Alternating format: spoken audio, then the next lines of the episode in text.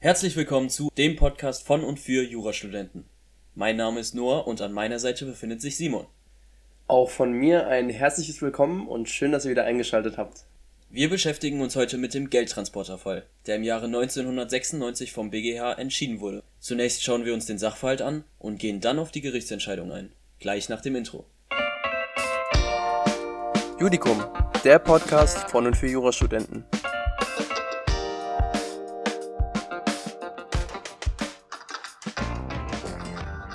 K. fährt in seinem Auto. Es ist der 11.06.1991, an dem er sich dazu entschließt, ein Überholmanöver zu starten.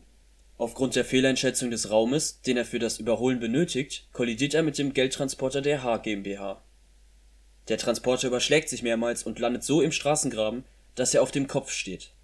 Die zwei sich im Wagen befindenden Sicherheitsbeamten werden verletzt, können sich jedoch aus dem Fahrzeug retten. K. stirbt noch am Unfallort an seinen Verletzungen zur Sicherung des Geldes, welches sich im Geldtransporter befindet, wird dieser auf einen Polizeihof gebracht. Am nächsten Tag wird festgestellt, dass zwei Geldkoffer mit ca. 257.000 DM fehlen. Aufgrund einer Transportversicherung muss H. lediglich 25.000 DM Eigenanteil zahlen. Die Transportversicherung befindet sich in einer Versicherungsgemeinschaft mit den beiden Versicherern, die hier klagen. Der Schaden fällt zwar nicht auf diese zurück, jedoch haben sie Regulierungsanteile der Klage in Höhe von ca. 70.000 und 46.000 DM Warum haben die zwei Versicherer überhaupt ein Recht zu klagen? Sie machen von einem übergegangenen Recht gemäß § 67 Absatz 1 VVG Gebrauch. Und warum sind es überhaupt zwei Versicherer? Die zwei Versicherer, die hier klagen, befinden sich in einer Versicherungsgemeinschaft und müssen die Verfahrenskosten und Regulierungsanteile zahlen. Dazu sage ich gleich mehr. Nun verlangen die zwei Versicherer Ersatz der ihr entstandenen Kosten von der Haftpflichtversicherung des Unfallverursachers K. Sie tragen mit ihrer Klage vor dass während des Abschleppens und auf dem Polizeihof eine lückenlose Überwachung erfolgt ist und das Geld daher unmittelbar nach dem Unfall entwendet worden sein musste. Die beklagte Haftpflichtversicherung des K (im Folgenden nennen wir sie die Beklagte) müsste für den Schaden aufkommen, weil der Diebstahl nur durch den von K verursachten Unfall ermöglicht wurde. Die Beklagte erwidert, ein Diebstahl unmittelbar nach dem Unfall scheide aus, während ein Diebstahl auf dem Polizeihof deutlich plausibler sei also Kläger sind hier die zwei Versicherer, die der Versicherungsgemeinschaft der Transportversicherung angehören, und Beklagter ist die Haftpflichtversicherung des K? Genau. Vor dem Landgericht wurde die Klage der Versicherung der H gegen die Beklagte abgewiesen. Die Berufung der Klage war erfolglos und ihre Revision führte ebenfalls nicht zum Erfolg. Der BGH ging wie folgt auf die vorangegangenen Entscheidungen und Urteilsgründe ein. Zunächst beschäftigten sie sich mit der Auffassung des Berufungsgerichts dieses ging davon aus, dass keine Schadensersatzansprüche entstanden sind.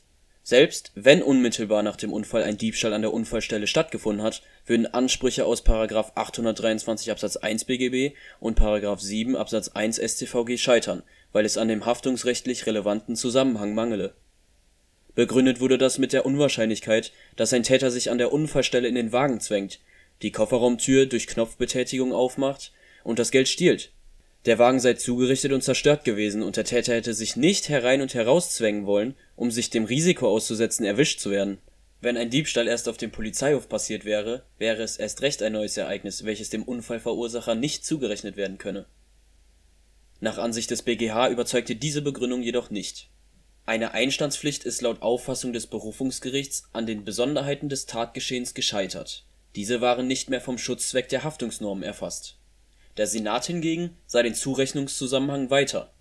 Auch wenn ein Schaden bei naturwissenschaftlicher Betrachtung in kausalem Zusammenhang mit der Schädigungshandlung steht, sei zu beachten, dass durch unsachgemäßes und ungewöhnliches Verhalten einer anderen Person die Grenze der Zurechnung überschritten sein muss. Relevant sei das Verhalten des Erstschädigers bis zu dem Punkt, an dem der Zweiteingriff von ungewöhnlichem Verhalten geprägt ist.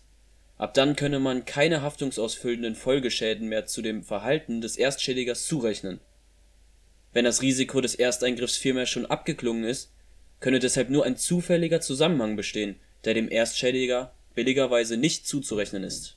Das Berufungsgericht verkannte also vielmehr, dass durch die geöffnete Fahrertür der Schutz des Geldtransporters verloren gegangen ist und somit grundsätzlich die Möglichkeit vorhanden war, die Koffer zu entwenden.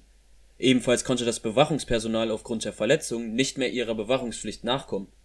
Somit habe sich aufgrund des von K. verschuldeten Unfalles ein Schadensrisiko verwirklicht auch sei nicht völlig ungewöhnlich, dass geöffnete Geldtransporterfahrzeuge einen Zugriffsanreiz für Dritte bieten. Etwas anderes gelte jedoch, wenn sich der Geldtransporter bereits in sicherer hoheitlicher Verwahrung befand, als das Geld entwendet wurde. Dann könne eine Entwendung des Geldes der beklagten Partei nicht mehr zugerechnet werden. Es käme somit auf den Zeitpunkt der Entwendung an. Das Berufungsgericht konnte jedoch keine Feststellungen in der Weise darlegen, dass eine Entwendung während der hoheitlichen Verwahrung durch die Polizei ausgeschlossen werden konnte. Daher könne man eine Zurechnung nicht zweifelsfrei beweisen. Dieses Urteil ist ein Beispiel dafür, wie mit Zweifeln bezüglich beweistragender Umstände umgegangen wird.